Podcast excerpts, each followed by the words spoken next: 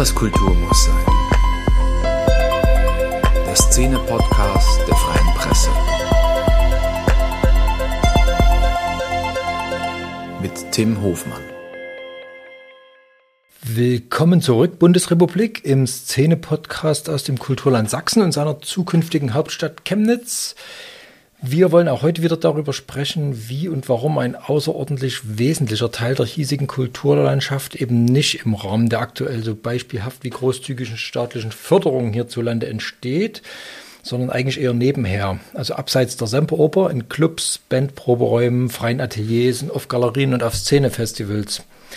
Ich spreche in diesem Podcast mit prägenden Menschen vor und hinter den Kulissen dieser sächsischen Kulturszene, die mit ihren Errungenschaften von Olaf Schubert bis Kraftklub ja die gesamtdeutsche Popkultur der letzten 30 Jahre doch viel wesentlicher geprägt hat, als der gängige Bundesbürger das auf Anhieb meinen durfte. Wobei, das wird sich gleich rausstellen, es da durchaus ja gelegentliche Überlappungen gibt zwischen dieser mit und der ohne Fördermittelwelt und eigentlich könnte es sich auch mal lohnen, genauer nachzuforschen, warum diese Überlappung so klein ist. Denn fruchtbar scheint sie zu sein, wie wir gleich hören werden. Heute sind wir in Annaberg Buchholz und sprechen mit Jens Roscher über die Clubkultur in Sachsen. Jens, hallo. Ja, yeah, hallo. Ja, Jens äh, ist ein Urgestein der Clubkultur, kann man sagen. Du hast die alte Brauerei in Annaberg mit aus der Taufe gehoben und äh, machst seit vielen Jahren Konzerte in Sachsen. Jetzt durch Corona ein bisschen weniger. Ja, wie läuft es bei dir? Naja gut, ich bin ja seit zwei Jahren aus der Veranstalterszene weitgehend raus. Und genau, eben aus dem Club. Zeitpunkt erwischt. Naja, habe ja jetzt nur noch eine Künstleragentur und einen kleinen Plattenladen. Aber bis vor zwei Jahren hatte ich mit dieser Branche zu tun. Genau, und das soll ja jetzt eigentlich so das erste das Thema sein, das Besondere der, äh, der Clubkultur in Sachsen, äh, aus der ja unheimlich viel rausgewachsen ist oder aus der unheimlich viel hochgewachsen ist.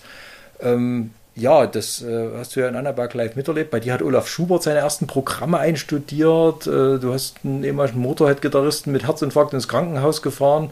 Ich weiß, die meisten Anekdoten kannst du immer nur unter der Hand erzählen. Ja. Gibt es irgendwas, äh, was die sächsische Clubkultur für dich besonders gemacht hat seit der Wende im ländlichen Raum?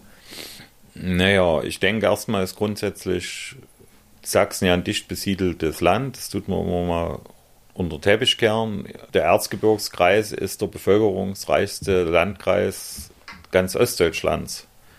Und äh, dort, wo viele Leute wohnen, ist auch in der Regel ja viel los. Ne? Das ist das eine.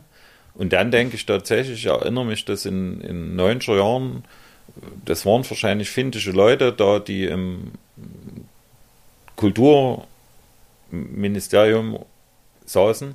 Es gab in 90er Jahren in Sachsen eine, eine Förderung, dass, dass äh, Clubs ihre Ausstattung, also Beschallungsanlagen und so, äh, relativ komfortabel fördern lassen konnten. Und also die alte Brauerei hat auch die ersten 20.000 Mark für eine Beschallungsanlage kam über irgendeine sächsische Förderung. Das war äh, Landesförderung. Das hieß irgendwie Struktur, Strukturfonds Rock und äh, das war relativ unproblematisch zu kriegen und dadurch sind die Investitionskosten oder wichtige Investitionskosten, um einen Club aufzumachen, äh, getätigt. Und das war dann so ein Anschub, dass dann auf einmal in der Kniebreche und äh, in der Brauerei so wieder Anlagen standen, die, dass man überhaupt erstmal arbeiten konnte.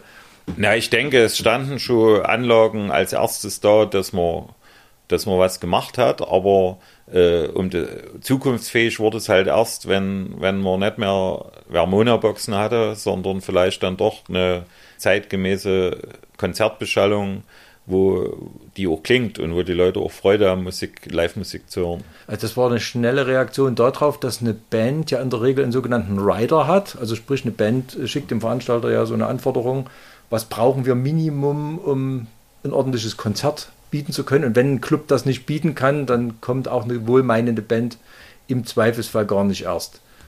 Na, das ist ein, auf jeden Jahr, das ist auf jeden Fall ein fließender Prozess. Ne? Man mit, man fängt an, fängt mit kleinen Garagenbands an, die irgendwann traut man sich bekanntere Bands äh, zu produzieren. Irgendwann hat man eine richtig bekannte Band im Club. Und ja, also man kriegt ja dann von jeder Band auch wohlmeinende bis manchmal vielleicht auch kritische äh, Hinweise, was nicht geht. Ne? Und, und so, sage ich mal, tut man nach jedem Konzert, tut man seine technischen Möglichkeiten wieder neu prüfen und, und, und integriert das, was vielleicht die letzte Band, die da war, kritisiert hat, das, das versucht man dann aufzutreiben und vervollkommt so seine Beschallungsanlage. Ja, klar. Aber es kann ja nicht nur technisch gewesen sein, weil gerade in Sachsen sind ja wirklich viele so Bands, in Extremo fällt mir ein oder ja, wie gesagt, auch die ersten Rammstein-Konzerte fanden ja in Thüringen und Sachsen statt irgendwie müssen die Leute ja auch ein, ein, Gespür gehabt haben, die richtigen Truppen zu holen. Das, wie gesagt, Safituselli oder die dann im Malzhaus in Plauen oder bei euch oder wie gesagt, es gibt thüringische Clubs, aber doch sehr stark in Sachsen, Linde in Affalter, der Goldene Löwe in Ebersbrunn. Das waren so Clubs, durch die im Prinzip ja die ganze 90er Jahre Subkultur, die heute teilweise in Charts ist, durchgegangen ist und da ihre erste Fanbase sich aufgebaut hat. Das war Na, ich würde fast noch weiter zurückgehen. Ich denke, es gab, ich glaube schon in den 80er Jahren einfach gute Clubs in, in Sachsen. Ne? Du hattest äh, einen Löwen Ebersbrunn genannt, du hattest Afalter genannt. Ne? Es gibt ja auch hier diese, diesen Roman. Äh, von Kai Luther. Nee, von, von äh, dem Typen, der aus Landei in Lugau ja. Hm, kenn ich nicht. Äh, Kai Luther Düster, Düsterbusch City Lights heißt okay. das Buch. Und der beschreibt ja darin, wie er in 80er Jahren englische Punkbands äh, nach Sachsen geholt hat. Also da gab es schon in der DDR einen Underground, der dann nach der Wende natürlich aufgeblüht ist und der wahrscheinlich auch dafür gesorgt hat, dass Konkur Konkurrenz entstanden ist. Also ich bin in 80er Jahren in solchen Clubs rumgerannt und als dann hier die Möglichkeiten waren und es hieß in Annaberg, kann man, macht der Jugendhaus auf da war natürlich sofort die Idee, sowas nachzuahmen ne? und auch nach Annaberg äh, coole Bands zu holen und einen coolen Club draus zu machen. Das war so ein bisschen in der DDR, war das so ein bisschen eine zweigeteilte Szene. Es gab zum einen mal diese, diese berühmten Dorfwirte, die eigentlich da ein riesen Geschäft damit gemacht haben und diese Coverbands haben spielen lassen. Und denen war ja relativ egal, wer da spielt, Hauptsache der Saal ist voll. Und dann gab es aber unter diesen Wirten ja auch welche, die schon drauf geguckt haben, dass da coole Bands spielen, die eben wirklich auch aktiv eigentlich Kulturpolitik von unten gemacht haben. Kommt das daher noch so ein bisschen mit? Wahrscheinlich, wobei ich dir um einen widersprechen würde. Also diese Coverrock-Szene, die ist, die ist, sag ich mal, ein Kind der, der späten 90er, der frühen der 2000er. Äh, also in der DDR haben entweder so Hitbands gespielt, die die aktuellen Hits gecovert, äh, nachgespielt haben. Ne? Also nennen wir es mal Tanzbands. Ja, ich, ja. Ähnlich wie Disco. Ne? Oder eben dann äh, die, die wirklichen Underground-Bands, die haben halt auf dem Dorf stattgefunden. Und da würde ich schon fast behaupten, dass den Würden das wiederum auch egal war. Die hatten bloß einfach Mut, die wussten genau, wenn Freigang spielt, da kommen 1000 Leute. Und wenn Freigang nicht spielt, da kommen bloß 200. Und die sind dann einfach dieses Risiko gegangen, zu sagen, 1000 Leute sind mir lieber als 200, scheiß drauf, ob das gefährlich ist, das zu machen, äh, mache ich einfach. So, und irgendwann sind, haben die sich etabliert, haben gemerkt, es kommen jede Woche 1000 Leute, wenn du die und die Band spielen lässt. Und, und so lief es dann. Ja, gut, mit der Coverrock-Szene meinst du jetzt das, was dann so aus Franken rüber schwappte. Ne? So ja, diese, also diese so die Top 40 Bands, ja. die wirklich dann äh, auf die aktuellen Hits gegangen sind. Aber viele DDR-Bands haben ja noch auch gecovert, ne? Na, Freigang, nee. Also die haben vielleicht zwei oder drei Nummern von Tonsteine Scherben gespielt. Ansonsten hatten die ausschließlich eigenes Repertoire. Aber man kann sich einig sein, dass die, äh, diese DDR- Dorfsaalkultur eigentlich so der, der, der Nährboden für die Clubkultur in Sachsen nach der Wende gewesen ist. Auf jeden Fall. Das, das, ist, das ist definitiv so, ja. Wo kam dann aber, nochmal, wo kamen dann die Booker her, die Leute her, die dann eben sowas wie die Kniebreche aufgezogen haben, die dann ja wirklich eben nicht in diese fränkische Coverband, wir machen den Saal voll Schiene gegangen sind, sondern die dann eben angefangen haben, Underground-Bands zu holen. AJZ in Chemnitz, die eigentlich so europaweit die Hardcore-Szene mit befördert haben, indem sie irgendwelche amerikanischen Bands das erste Mal hergeholt haben oder so. Naja, wir waren jung und wollten Veränderung. Wir wollten die, die Chancen nutzen, die, die die neue Gesellschaft uns geboten hat. Also plötzlich konnte halt jeder sich, sich frei artikulieren, jeder konnte plötzlich was aufmachen, was ja vorher, vorher musste man vielleicht FDJ Jugendclubleiter Schulung machen, um einen Jugendclub zu leiten und, und das war mit vielen Schwierigkeiten verbunden.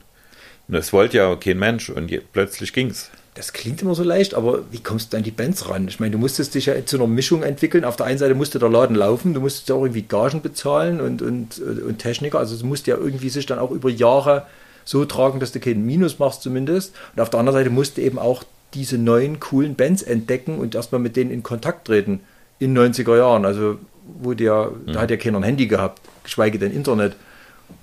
Wie bist du an die Bands gekommen? Ja, das, da müsste man mal länger drüber nachdenken. Ne? Ich, ich entsinne mich bloß noch unser erstes großes Festival, äh, Waldschlösschen Open Air 1 mit Inchte Baggerdables als Headliner.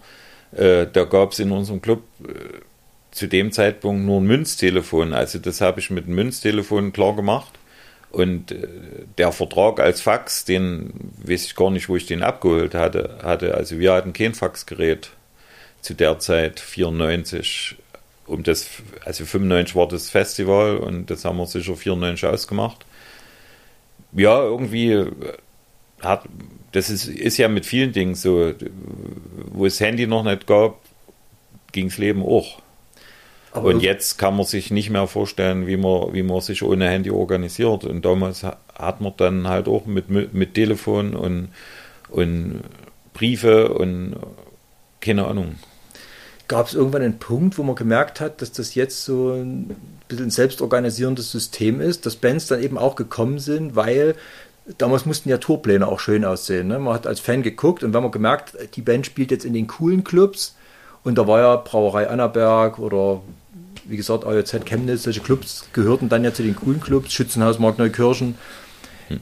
Gab es irgendwann so einen Punkt, wo die Bands in dem Club spielen wollten, weil das eben einer von den coolen war? Ja, ja. Wie lange hat das gedauert? Ja, es war ein Prozess. Ich denke, die ersten, die ersten fünf Jahre hatten wir wirklich nur gebettelt, ne? Beziehungsweise dann auch einfach vielen jungen Künstlern, die auch auf kleine Clubs schon spitz waren zu spielen, äh, die haben dann gespielt und es war eher der Ausnahme, dass mal bekanntere Leute da waren. Ne? Und fünf Jahre Aufbauarbeit und dann hat sich das so Schritt für Schritt entwickelt. Also und irgendwann war klar, irgendwann war es so, dass man sich aussuchen konnte, wer wer spielen will. Was waren so deine Highlights, wo du sagst, den will ich unbedingt haben und dann hast du ihn gekriegt? Oder sie? Ja, auch das ist ein Prozess. Ja. In frühen 90ern, ich war totaler Skeptiker-Fan. Da war es natürlich ein riesen Highlight für mich, das erste Mal diese Band selber auf die Bühne zu stellen und ein Annaberg spielen zu lassen. Das war, ich glaube, auch 94. Da gab es die Brauerei als fertiges Gebäude noch gar nicht. Da haben wir in irgendeinem das war damals so eine Art Lagerhalle, da haben wir in die Lagerhalle eine Bühne gestellt und haben das Konzert gemacht und äh, die Bude war brechend voll und das war, das war schon ein bisschen so wie ein Urknall, dass plötzlich 400 Leute da waren zu einer Punkband in Annaberg-Buchholz. Das waren dann so die ersten Erschütterungen, die dann so ins Umland rausgingen, wo man gemerkt hat, ups, da geht in Annaberg was. Ja, wird wahrscheinlich so gewesen sein. Wobei damals haben wir uns um solche Sachen, wo kommen denn die Leute her, die zum Konzert kommen, um solche Sachen haben wir uns gar keine Gedanken gemacht. Man ist davon ausgegangen, die Band finden wir geil, die ja, dann andere geil finden. So. Also, die kommen dann ich schon. sag mal, Auto, ich hatte so eine Marotte bis, bis zum Schluss. Ich bin, wenn ich Zeit hatte, immer, äh, während die Band gespielt hat, der Autonummern abgegangen, ja, um mal zu checken, wo mein Publikum herkommt. Und das haben wir in den 90er Jahren, äh, war das kein Thema. Das, das ist so in der Spätphase meiner Arbeit, habe ich, hab ich das so aus Interesse immer mal gemacht. Hey, wo kommen die Leute her? Und da, ja, da war ich schon erstaunt. Wo da stand, ja, da stand halb Deutschland bei manchen Konzerten. Autonummern technisch. Hast du irgendwie so, ein, hast du dir so, so Erinnerungsstücke aufgehoben, dass du jetzt sagen kannst, das war so die Liste der besten, coolsten Bands, die du hattest? Weil wenn man es mal so aus dem Gedächtnis versucht, fallen einem schon viele ein. Ne? Also mhm. an Mike Kantereit hattest du relativ zeitig, wo die noch äh, auf dem deutschlandweiten Radar noch nicht so drauf waren. Oder ja, Philipp Boa hat mal hier gespielt.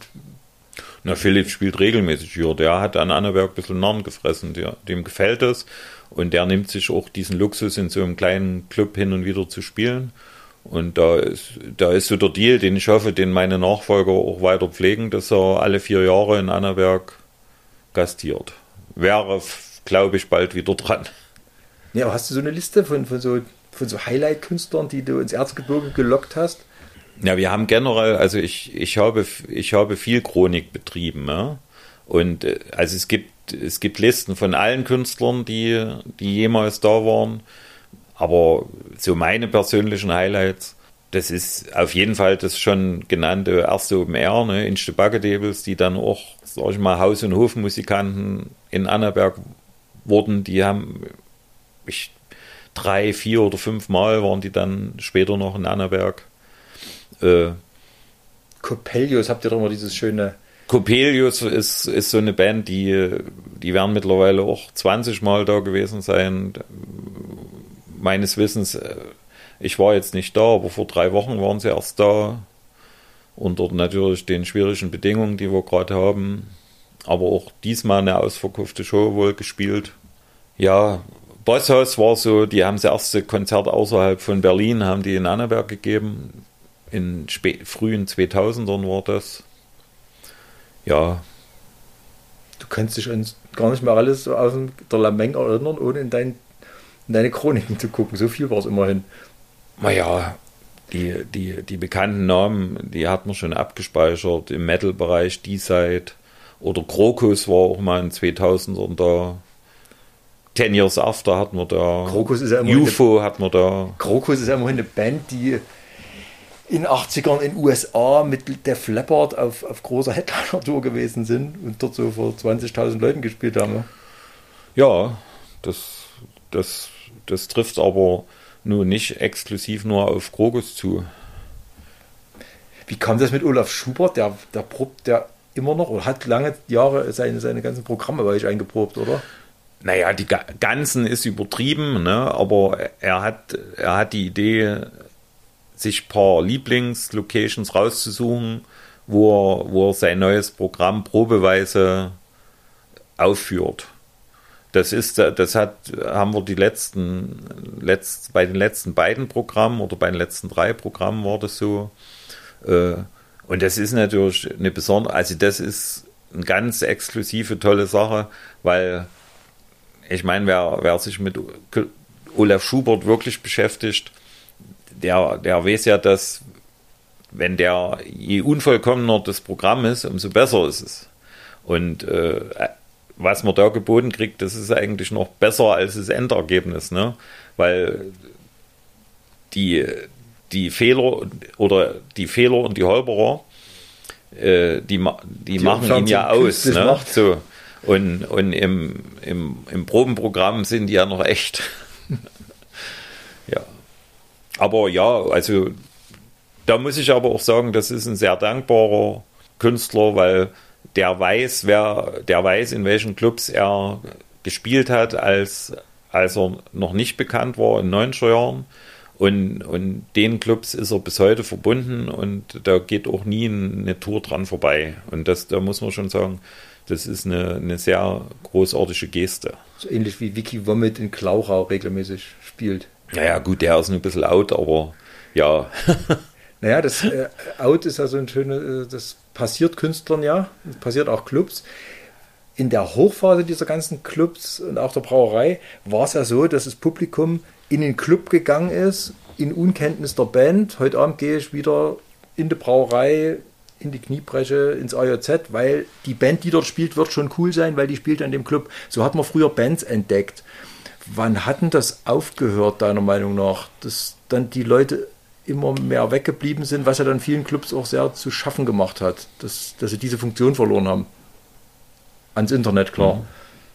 Na, weggeblieben sind interessanterweise bei uns die Leute nicht. Wir haben also wirklich bis, bis Corona sehr zuverlässige und stabile und gute Besucherzahlen gehabt. Aber ihr habt äh, euch auf die Situation eingestellt, dass ihr eben nicht mehr einfach nur sagen müsst, wir sind eine Brauerei, wir haben heute Abend eine Band hier und die Leute kommen. Genau. Ihr habt euch ne? darauf eingerichtet, genau. dass die Leute eben nicht mehr blind in den Club genau. kommen. Genau. Ne? Ich glaube, um die Frage zu beantworten, der Punkt war der, wo du im Netz überprüfen konntest, was die machen. Also sprich, mit dem Beginn von YouTube, mit, mit dem Beginn von MySpace, äh, konntest du vorher hören, ob die Band dich anspricht oder nicht. Und, mhm. und das war sicherlich der Punkt für manche, dann zu sagen, oh, das klingt gruselig, da gehe ich nicht hin. Ne? Oder das ist nicht mein Geschmack, da gehe ich nicht hin. Haben da viele Clubs geschlafen? Weil wie gesagt, die Brauerei ist so ein seltenes Beispiel für einen Club, der überlebt hat bis heute. Aber viele Clubs mussten ja dann auch die Segel streichen. Haben die das verpasst, diesen Punkt? Haben sich da viele Clubs zu, zu sicher gefühlt in ihrer Funktion, dass sie gesagt haben, hey, wir sind der coole Club, die Leute kommen doch so und so? Naja, also da würde ich mir jetzt kein Urteil anmaßen.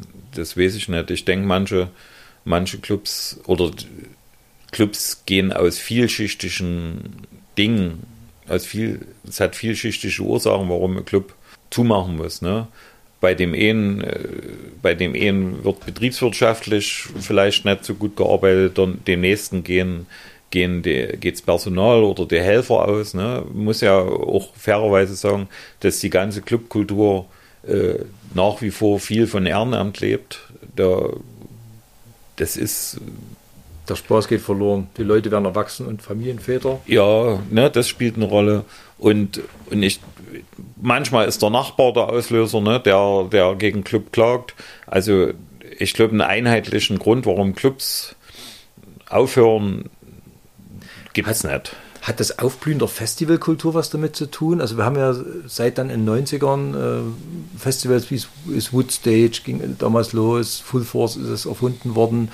Ähm, auf den Festivals konntest du ja dann im Prinzip an drei Tagen, wenn es hochkam, am Anfang waren es 20, später waren es mal 60 Bands, die man da checken konnte.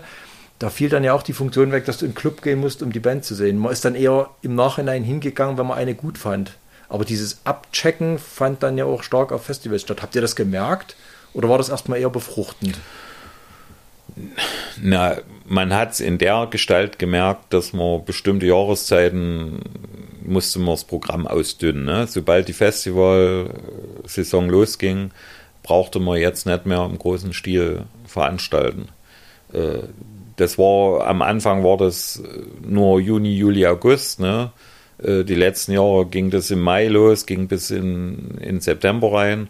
Äh, ja, also das ist zum Teil sicherlich so, dass der eine oder andere dann nicht mehr kommt, weil er schon beim Festival die Band gesehen hat. Aber die Clubkultur ist ja trotzdem noch was anderes. Da geht es mhm. ja da geht es ja auch um mehr äh, als, als nur eine Band sehen. Da geht es um Freunde treffen, da geht es um, um einen schönen Abend zu haben, um Freunde kennenzulernen, vielleicht äh, eine Partnerin oder einen Partner kennenzulernen, äh, einfach Spaß zu haben.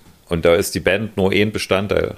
Du hast vorhin schon Krokus erwähnt, das war ja auch so ein Phänomen, dass dann so viele ehemalige Superstars so in die kleinen Clubs gegangen sind und äh, Viele kleine Clubs haben sich gefreut, dass sie einen Superstar haben. Jetzt ist da natürlich auch ganz viel Schindluder passiert, weil eben wirklich abgehalfterte Größen so, so nochmal auf einer Arschbacke durchgeritten sind, mal salopp gesagt. Wie schafft man es denn dann, dass man dann die Guten raussucht? Weil es, es gab ja durchaus auch Künstler oder gibt Künstler, die gerade besonders reizvoll sind, dass man sie eben nochmal äh, im Club erlebt und die dann echt ein Erlebnis sind und eben keine Resterampe. Hm. Ja gut, also die ein oder andere Resterampe, ohne jetzt Namen zu nennen, werden wir sicherlich auch produziert haben. Aber muss man halt mit wachen, mit wachen Ohren und wachen Augen durch die Gegend gehen, muss, muss halt auch gucken und, und vernetzt sein, sich belesen in den einschlägigen Magazinen oder auch Gab es so, gab so ein paar Aha-Momente, wo du sagst, das war wirklich ein Treffer, das war jetzt keine Resterampe, sondern das war einfach nur, boah. Na, wo ich, wo ich sehr überrascht war, war eine Band, mit der ich mich nicht wirklich in meinem Leben ernsthaft beschäftigt habe, äh, war UFO, die, die ja nur auch eine uralte Hardrock-Band sind, wo man denken könnte, ja, okay. Restaurante. Ja, und also die haben super frisches Konzert gegeben und es war an einem Wochentag ausverkauft. Also da war ich absolut überrascht. Manchmal hat man halt auch Pech, wie zum Beispiel mit Philip Campbell von Motorhead, den du verschieben musstest. Ja, das war, das war eine tragikomische Geschichte. Erzähl nochmal die tragikomische Geschichte, die ich jetzt schon seit Anfang aus dir rauslocken will. An sich äh, war das der katastrophalste Veranstaltertag, den, den man erleben konnte, mit aber mehreren positiven, guten Enden. Ne? Also es war der Tag, vielleicht erinnert sich noch jemand dran, vor drei Jahren, als, als der, das schlimme Blitzeis halb Sachsen und insbesondere das Erzgebirge lahmgelegt hat. Es hatte früh geregnet und es war plötzlich ein bis zwei Zentimeter Eis auf der Straße. Es konnte sich niemand mehr bewegen. Der Nightliner mit Phil Campbell und Band ist tatsächlich gekommen, fuhr mit großen Schwierigkeiten auf den Hof. Irgendwann hat man im Hof erfolgreich stehen. Die Jungs sind ausgestiegen, waren froh gelaunt. Wir haben das Frühstück bereitet für die Nightliner-Tourenden. Und irgendwann, die saßen dann alle auch. Muss man äh, vielleicht erklären, Nightliner ist der Reisebus, mit dem die Band kommt und die fällt immer hungrig raus. Genau. Also die kommt an, hat im Bus wahrscheinlich einen Snickers gegessen und ein bisschen Tankstellennüsse und dann kommt die raus und ein guter Club ist ein Club, wo es erstmal beim Check-in ordentliches Buffet gibt und nicht nur Kaffee und eine Semmel. Genau, genau. So, und dann war das, waren die alle versorgt und ich hab, äh, bin ins Büro gegangen, habe mein, meine Vorbereitung für die sozialethischen sind getätigt. Auf einmal, also der tut ja mit seinen Söhnen, auf einmal kam einer seiner Söhne völlig aufgelöst zu mir und sagte, du musst sofort einen Krankenwagen bestellen, Phil geht's schlecht.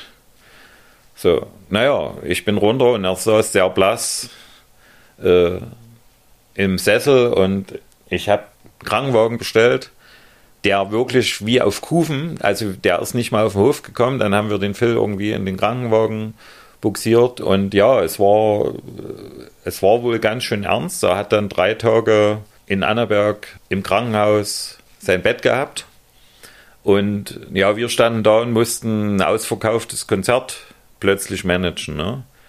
Äh, wie wir das, wie wir das machen. Und da, da haben wir dann mit den Söhnen äh, geredet und und haben irgendwie, sind uns einig geworden, dass das war abends so eine Mischung aus Disco und, und die machen ein bisschen was ohne Unfall. den berühmten Motorhead-Gitarristen und und weil es war ja klar, dass irgendwelche Leute kommen, die, die es nicht, denen du nicht mehr per Social Media erklären kannst, dass es, dass es ausfällt.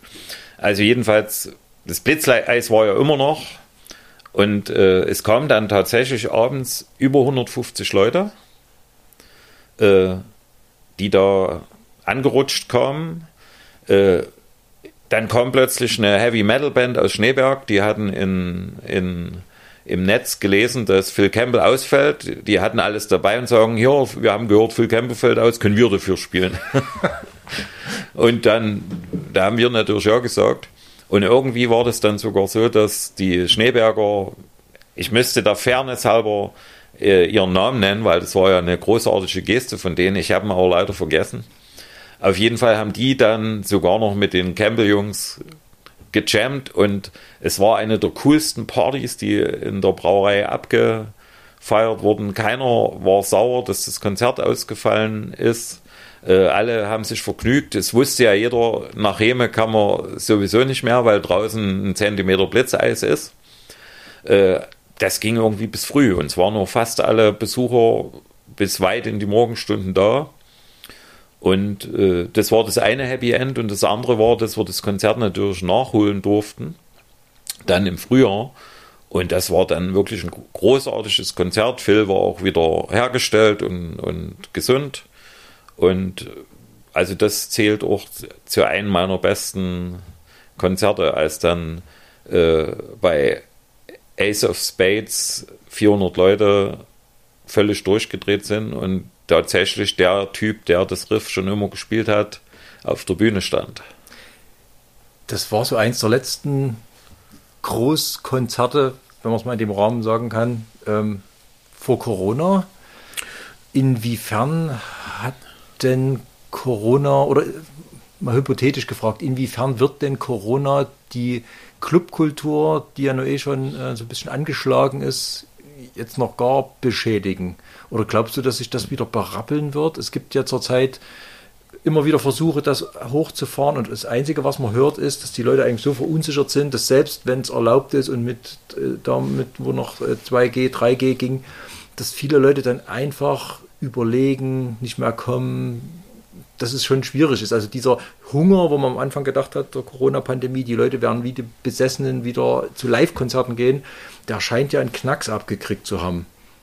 Ja, ich muss dazu sagen, ich habe im September 2018 aufgehört. Ich bin also jetzt nur Mutmaßer, weil ich bin, bin, in, dem, bin in dem Geschäft äh, kein wirklicher Akteur, bis auf, dass ich mir den Luxus erlaube, so ein, zwei Sachen im, äh, noch zu veranstalten oder hätte veranstaltet. Ne? Äh, also es kann nur eine Mutmaßung sein. Ne? Was ich wahrnehme, halt gern, aber du kennst dich aus. Was ich wahrnehme, was ich wahrnehme, ist, dass tatsächlich äh,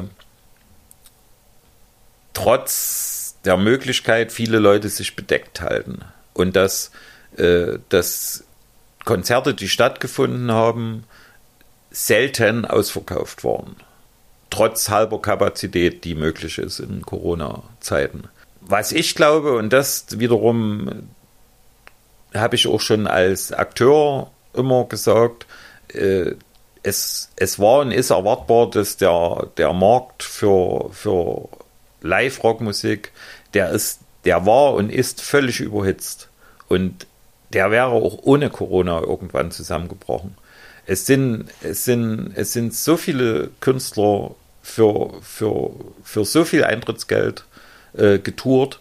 Irgendwann hätte, hätte der potenziell interessierte Konsument äh, nicht mehr alles wahrnehmen können. Also man kann nicht jede Woche für 40 Euro äh, ja zu, einem, hm. zu einem Konzert gehen. Und, und auch ohne Corona hätte sich der Markt irgendwann bereinigt. Die, auch die Großevents wären irgendwann äh, keine Großevents mehr gewesen.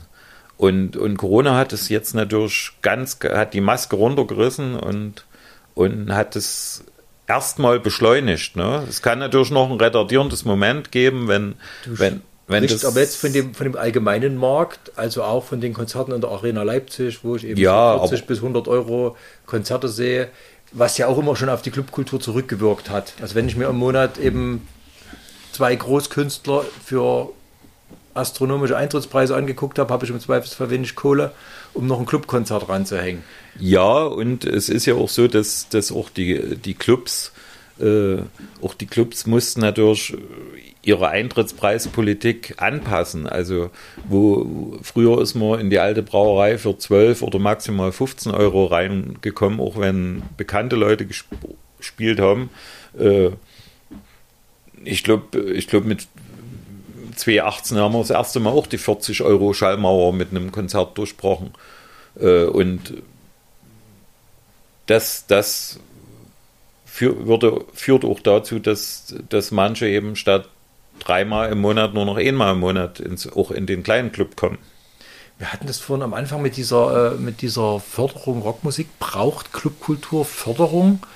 Und ist die derzeitige Förderung vielleicht ein bisschen zu sehr auf die Kulturschiene ausgelegt? Also wir haben ja die Kulturräume und so, es gibt ja durchaus Förderstrukturen in Sachsen, aber so eine, so eine rein strukturelle äh, Förderung, dass man sagt, wir statten die Infrastruktur aus, wir stellen die Hardware hin und lassen sich dann dort die Kultur entwickeln, das gibt es ja eigentlich nicht mehr so richtig. Wäre das eine gute Idee?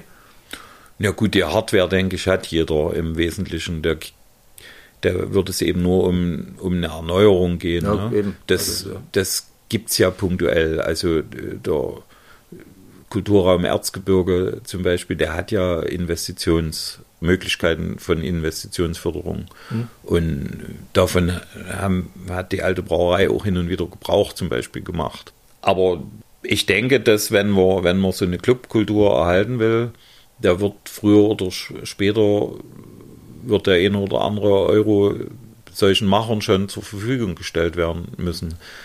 dass, dass das weiterleben kann. Du hast eine Konzertagentur jetzt noch, also du bist nicht mehr in der Brauerei aktiv, sondern du hast eine Konzertagentur, die vor allem tschechische Bands nach Deutschland holt. Das ist ja nun mit Corona auch tot. Du hast einen Plattenladen aufgemacht. Hilft das zum Überleben oder ist überhaupt nur das jetzt in so einer Mischform noch möglich? Also muss man sich breiter aufstellen als Kulturakteur? Naja, das, die Frage, die Frage kann ich jetzt persönlich nicht so richtig beantworten, weil ich habe den Luxus gehabt, bis heute immer die Dinge zu tun, auf die ich Lust habe und auf wo ich Spaß dabei habe. Naja, äh, Luxus, ein, ein erarbeiteter Luxus ist das ja auch, ne? Wenn du das so sagst, von mir aus, aber ich will es mal hart sagen, also wenn das Geld irgendwann knapp wird, dann muss ich halt Handwerkern gehen oder, oder einfach mal einen Industriejob annehmen für eine gewisse Zeit. Also das Verhungern, Verhungern wird Option. keiner, ne? Äh, aber jetzt mal zum Allgemeinen, das ist ja zu, das ist ja zu sehen und ich merke das auch, ich merke das auch bei den Künstlern, für die ich arbeite, ne? weil in der Tschechischen Republik ist das ja ähnlich. Also es gehen seit zwei Jahren vermehrt wieder Leute äh, mehr arbeiten. Also die, die Teilzeitmusiker und Teilzeitarbeiter waren, gehen wieder voll arbeiten. Manche, die, die komplett von der Musik gelebt haben, gehen wieder Teilzeit arbeiten. Äh, ja, da, da verschiebt sich gerade einiges. Ne? Ich kenne auch eine ganze Reihe Beschaller, die, die plötzlich wieder äh, irgendwo in, in Firmen angestellt sind oder die als Elektriker gehen, das, das, das haut schon rein. Inwiefern wird das reaktivierbar sein? Kann ich auch nur mutmaßen, weil wie gesagt, aber es, es gibt ja gut bezahlte Jobs in der Wirtschaft. Ob man, ob man so einen Job dann wieder eintauscht gegen, gegen ein unsicheres Beschallergeschäft oder ein unsicheres, ich veranstalte mal am Wochenende und verdiene damit meinen Wochenlohn, das, das wird schwierig.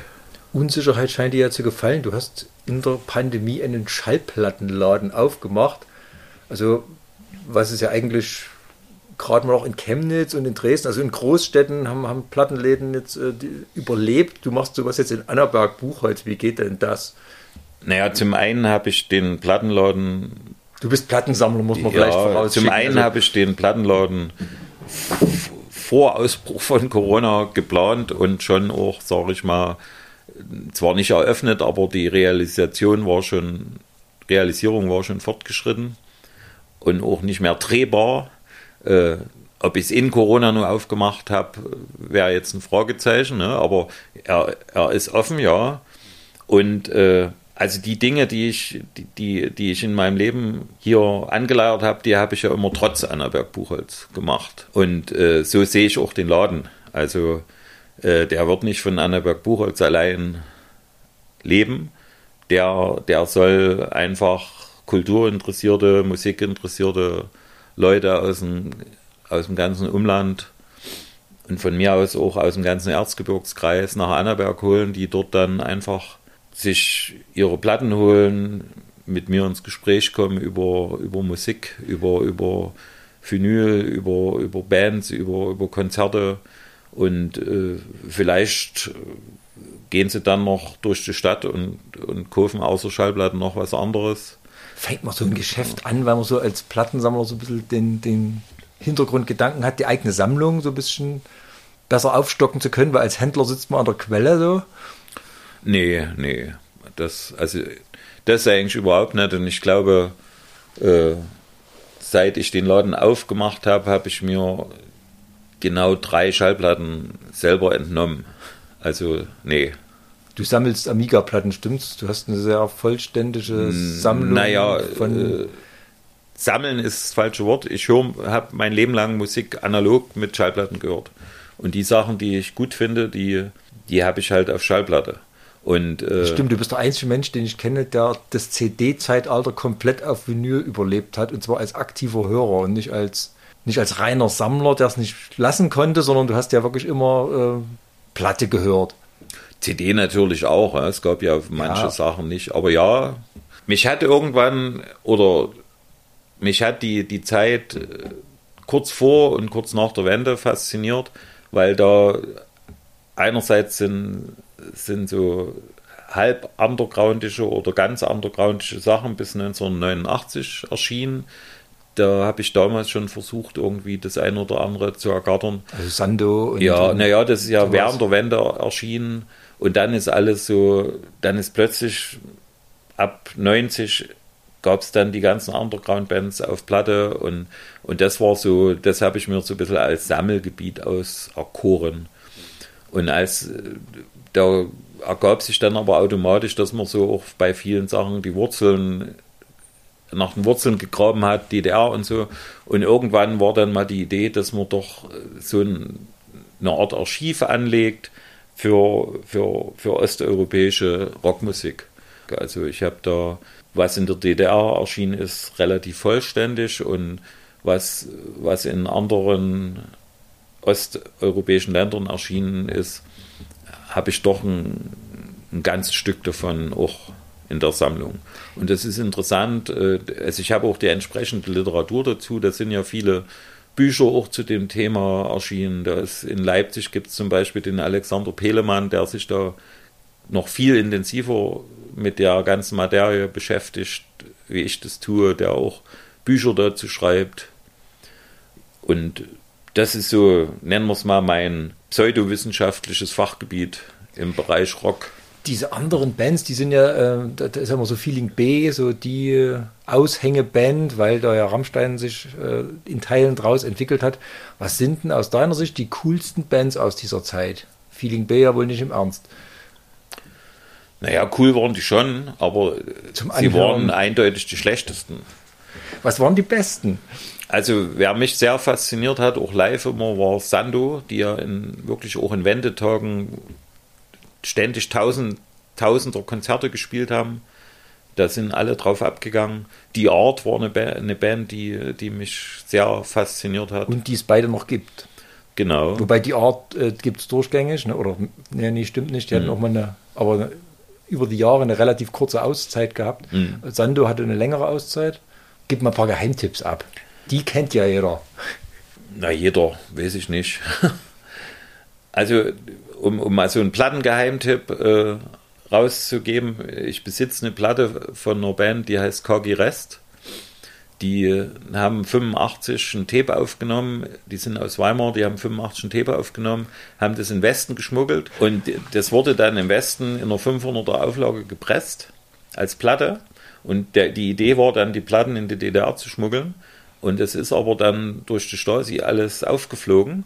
Die, die, die Typen wurden eingesperrt, die Band wurde damit aufgelöst und die Platten geist, geistern seitdem irgendwo in der Bundesrepublik rum. Äh, es gibt mit Sicherheit nur noch ein paar Restexemplare von den 500 Dingern und eine davon ziert meine Plattensammlung. Und wo hast du die her? Die habe ich in Frankfurt am Main einem Plattenhändler aus dem Kreuz geleiert zu einem vernünftigen Preis. Der vernünftige Preis war. Da also, kann ich mich nicht mehr dran erinnern. man muss dazu sagen, die Platte gibt es. Also Pfennige äh, waren es nicht. Man muss dazu sagen, die Platte kann man bei Discogs für mittlerweile 400 Euro kaufen. Ne? Na, so viel habe ich nicht dafür und sie, bezahlt. Und sie klingt grauenhaft. Das war so ein bisschen mein Erlebnis mit der Band. Nee, da muss ich da widersprechen. Die Platte ist dafür, unter welchen Umständen sie produziert ist. Also da sind viele, viele, viele Pressungen, die jetzt so gemacht werden von ehemaligen DDR-Punk-Bands, sind deutlich schlimmer. Gepresst kann ich gar nicht beurteilen, aber ich kann mich eben erinnern, dass äh, dieses Tape damals wirklich so ein bisschen rumgereicht wurde mhm. so in den Kreisen. Und wir haben das äh, Panem and Circenses hieß das. Genau. So und wir haben das, äh, wir fanden das geil. Das klang so richtig, das klang äh, irgendwie eigenwillig, cool. Es war geil. Und eigentlich ist Gruft die Musik. Und ich habe es mir jetzt nochmal angehört und es klang grauenhaft.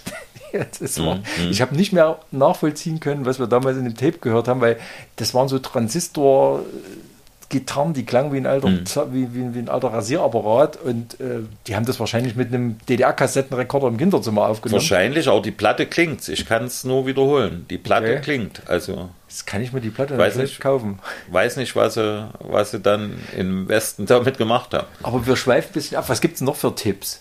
Von, von Wendebands. So. Von, von guten Wendebands. Die Vision habe ich immer noch die so Vision war, war sicher, die, das war nicht so mein musikalischer Geschmack, aber die, die zwei Platten, die die rausgebracht haben, das sind ganz tolle, tolle äh, Platten, ne? ganz tolle Musik.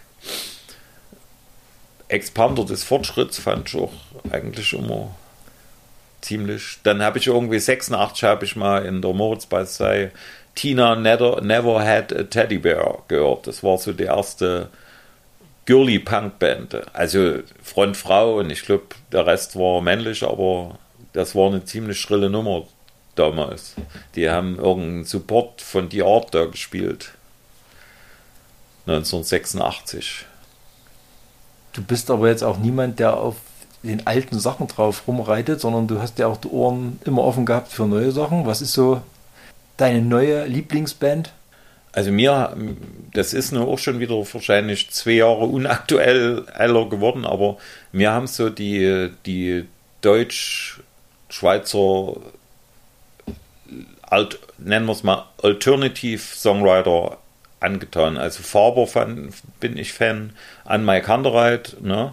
die können ja nichts dafür, dass sie so populär geworden sind. Das ist, ist trotzdem eine tolle Band. Das, die machen einfach tolle Musik. Das gefällt mir. Ja, auch Steiner und Madlena. Dann so die ganzen, ganzen Deutsch-Alternativ-Bands, Love A oder Vierkant-Tretlager. Ist alles so, nennen wir es mal zweite Liga, ne, von der Bekanntheit, aber machen ganz tolle Musik. Also bist du eigentlich mit der aktuellen Entwicklung ziemlich zufrieden, weil sich die Populärmusik ja gerade in so eine Richtung entwickelt, die das ganz gut bedient. Also du bist jetzt niemand, der auf die populäre Entwicklung schimpft. Um Himmels Willen, also es gibt, gibt, gibt jede Menge spannende neue Sachen. Gut, die letzten anderthalb Jahre wirklich ist das alles ein bisschen durcheinander geraten durch, durch, durch die Pandemie. Äh, aber, aber bis, bis Frühjahr 20 gab es immer wieder super spannende Sachen, die, die neu rauskamen. Ne? Und jetzt versucht, versuchen die meisten ein bisschen im Standby-Modus was zu machen. Ich weiß, also mir viele, vielleicht fällt dir eine Band ein, mir viele jetzt keine Band ein, die in der Pandemie erst bekannt und nee. Und also eine tolle, tolle Musik, die in oder durch die Pandemie jetzt populär eher, geworden ist. Eher so, dass Bands, die vor der Pandemie so ein bisschen einen, mal, einen Fuß in der Tür hatten, die haben dann durch Supporter über Bandcamp und über solche Portale haben die es geschafft, irgendwie sich, sich zu halten und, und viele haben dann halt auch Tonträger, äh, mm, also haben, haben mm. Konzerte äh, veröffentlicht oder ja, mir, fällt, mir fällt eh eine Band ein, aber die, die sind eben auch kurz Provinz, auch, auch eine Deutschpop-Band. So, mussten jetzt auch gerade leider ihre Tour ne, absagen. Ja. Die, die wirklich kurz vor der Pandemie in Clubs wie Annaberg, also die waren nicht in Annaberg, aber die wären sicherlich in Annaberg gewesen, so kurz vor der Pandemie. In den kleinen Clubs gerade sich Fans erspielt haben und dann sollte im, im Frühjahr 20 ja eine, eine Headliner-Tour durch die mittleren Clubs gehen. Und die verschieben jetzt seit, äh, seit fast zwei Jahren ihre Tour immer wieder und wahrscheinlich, wenn es schlecht für die läuft, sind sie irgendwann vergessen. Gibt es zum Abschluss noch einen Künstler, der deiner Meinung nach unbedingt nochmal nach Annaberg kommen muss? wo du Himmel und Hölle in Bewegung setzen würdest, um den hierher zu locken. Oder die natürlich. Also ich werde jetzt einen Teufel tun, mir zu entlocken lassen. Ein Tipp an den, an den jetzigen Booker der alten Brauerei, der muss sein Programm schon selber gestalten. Und das will der auch. Äh, und jeder Tipp, den ich hier jetzt abgeben würde, der wäre ja indirekt eine Aufforderung, die Band nach Annaberg zu holen.